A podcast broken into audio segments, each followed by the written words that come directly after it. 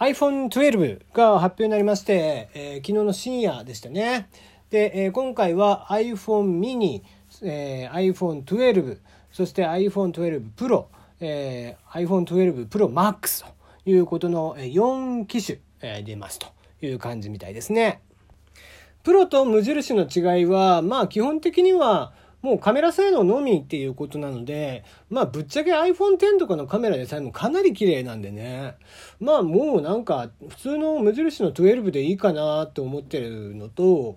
まあ今回僕はこうね、速攻で機種変更する予定なんですが、あの、プロダクトレッドがね、えー、初回からあると。通常今まででしたら、あの、追加色っていう形で途中から発売っていう形だったのが、今回はプロダクトレッドが最初からあると。いうことで、ちょっとそれを買おうかなと思っているんですよね。で、えっ、ー、と、このプロダクトレッドって一体何っていうことなんだけども、実はこの iPhone の、えっ、ー、と、赤というものに関して言うと、あの、決まった赤なんですよ、必ず。で、これなんでかっていうと、えー、もともとこのプロダクトレッドというものは、えー、まあ世界各国の消費系のメーカー、まあ、えー、アップルなんかもそうですよね。こういった、えー、メーカーが共通ブランドの商品とか開発、えー、販売をすることで、それから上げた収益の一部が、世界エイズ結核マラリア対策基金として寄付されていくんですね、一部売り上げが。なので、えー、アフリカのエイズ対策プログラムとかに、えー、支援をするというのが実はあるんです。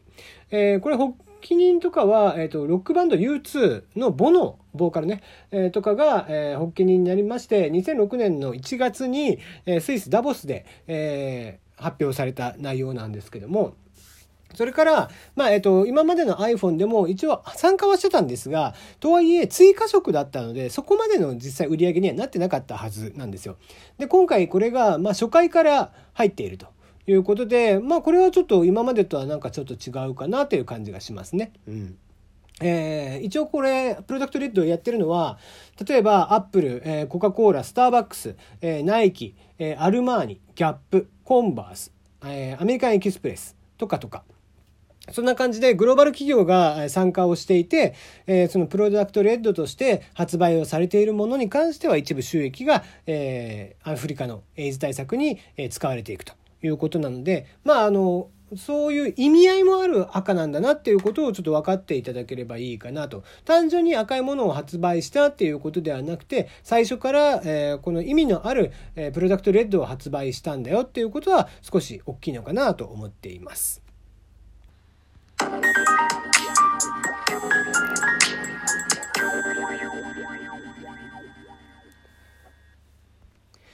改めましてこんばんは。炎上しそうで炎上しないさすらいのエンタメ系ウェブウォッチャーテリーのよもやますぎる部屋でございます。いかがお過ごしでしょうか？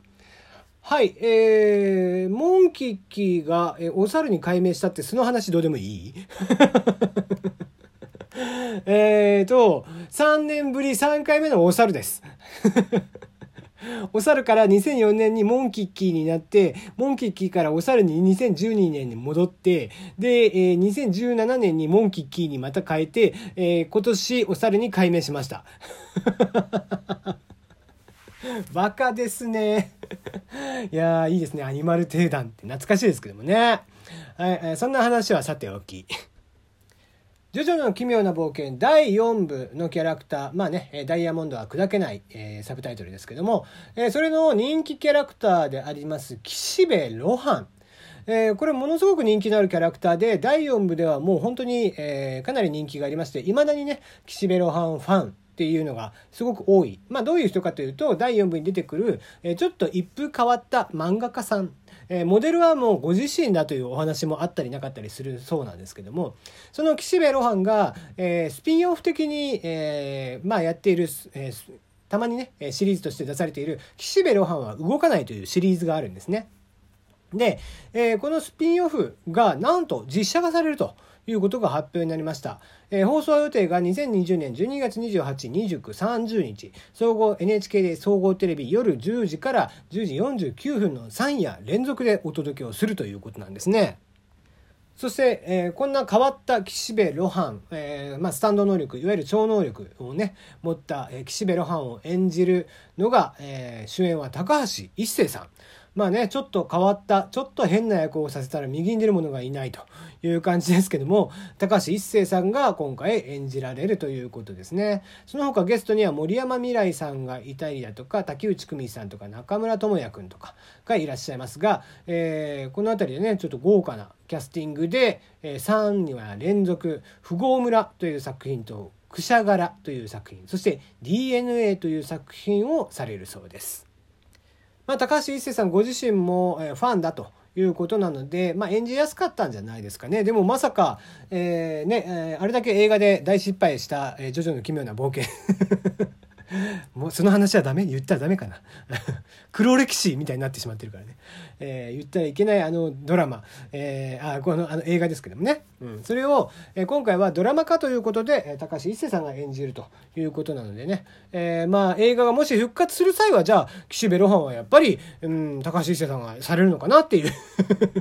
絶対しねえだろっていうね、えー、感じになっておりますが、ちょっと楽しみですね。うん、結構、えー、ホラー要素の強い、えー、感じの、ちょっとオカルトチックなお話になると思いますんで、えそういったのもお話として好きな方は、是非見ていただけたらいいんじゃないかなと思っています。さて、えー、エレファントカシマシのボーカルであります宮本浩次さん、キャリア32年で初のカバーアルバムとなりますロマンス。こちらを11月18日発売することが、えー、発表。そして、まあ、もともとね、発表されていたんですけども、収録曲12曲が決定しまして、えー、合わせまして新ビジュアル、そしてジャケット写真が公開されました。えー、まあ、黒字のね、上下に、えー、黒い部屋で、えー、リンゴが、えー、いっぱい、リンゴなのかこれ。リンゴでいいんだよね。えー、がいっぱいね並んでいる写真並んでというかまあランダムに置かれている珠玉の12曲ということで多分、えー、まあ、連想させるような写真になってるんじゃないかな。はい。で、えー、楽曲がな、えー、ちょっと言っていきましょうか。えー、1曲目があなた、えー、小坂明子さんですね。えー、久保田早紀さんの異邦人、あずさみちおさんの二人でお酒は中島みゆきさんの化粧、岩崎宏美さんのロマンス。これは僕もね、弾き語りでもやりましたね。えー、松田聖子さんの赤いスイートピー、えー、太田博美さんの、えー、木綿のハンカチーフ、えー、これもあれですね。僕もやりましたね、えー、千秋直美さん加湿祭、えー、ペドロカプリシャスのジョニーへの伝言。松田聖子さん白いパラソル、えー、松田聖子さん2曲ですね、えー、松任谷由実さん恋人がサンタクロース。そして宇多田ヒカルさんのファーストラブということで、えー、以上の12曲入っております。まあね、えー、もうすでにちょっと「M ステ」とかでは歌ってたりとか、えー、していますので「えー、木綿のハンカチーフ」とかね。えー、ぜひ聴いてもらえたらなと思うんですが、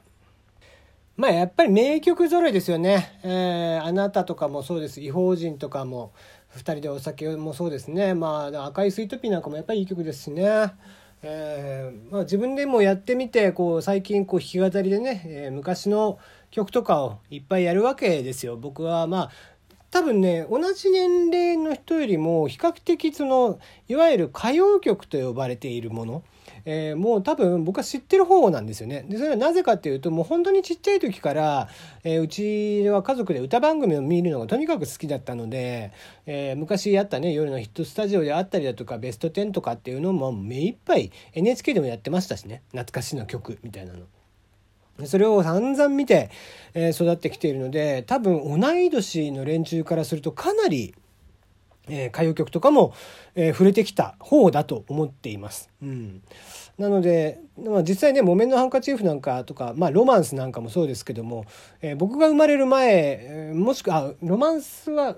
1981年だったかな？2歳とか、えー、そんなレベルなので本来僕は覚えてないはずなんですね。なんですけども、えー、まあやっぱり後々 NHK で見たりだとかで実物ね岩崎宏美さんが歌ってたりとかするのを見て小学生ながらになんて素晴らしい声をしてるんだとなんて素晴らしい歌なんだっていうことで、えー、ファンになったみたいなことがありました。やっぱり、えー、今の曲と違って名曲って呼ばれるものってすごくメロディーが頭に残るんですよね。でまあえー、最近の楽曲が別に悪い人言ってるわけではないんですよ。えー、もう音楽って実は算数だからあの4小節、まあ、1小節の中に例えば4分の4拍子だと、えー、極端な話1拍だと、えー、4つの音しか入らないと。でそれを分割して入れ込んでいくのかとかって言った時にシンプルなメロディーっていうのはもうほぼやり尽くされてるんですよね。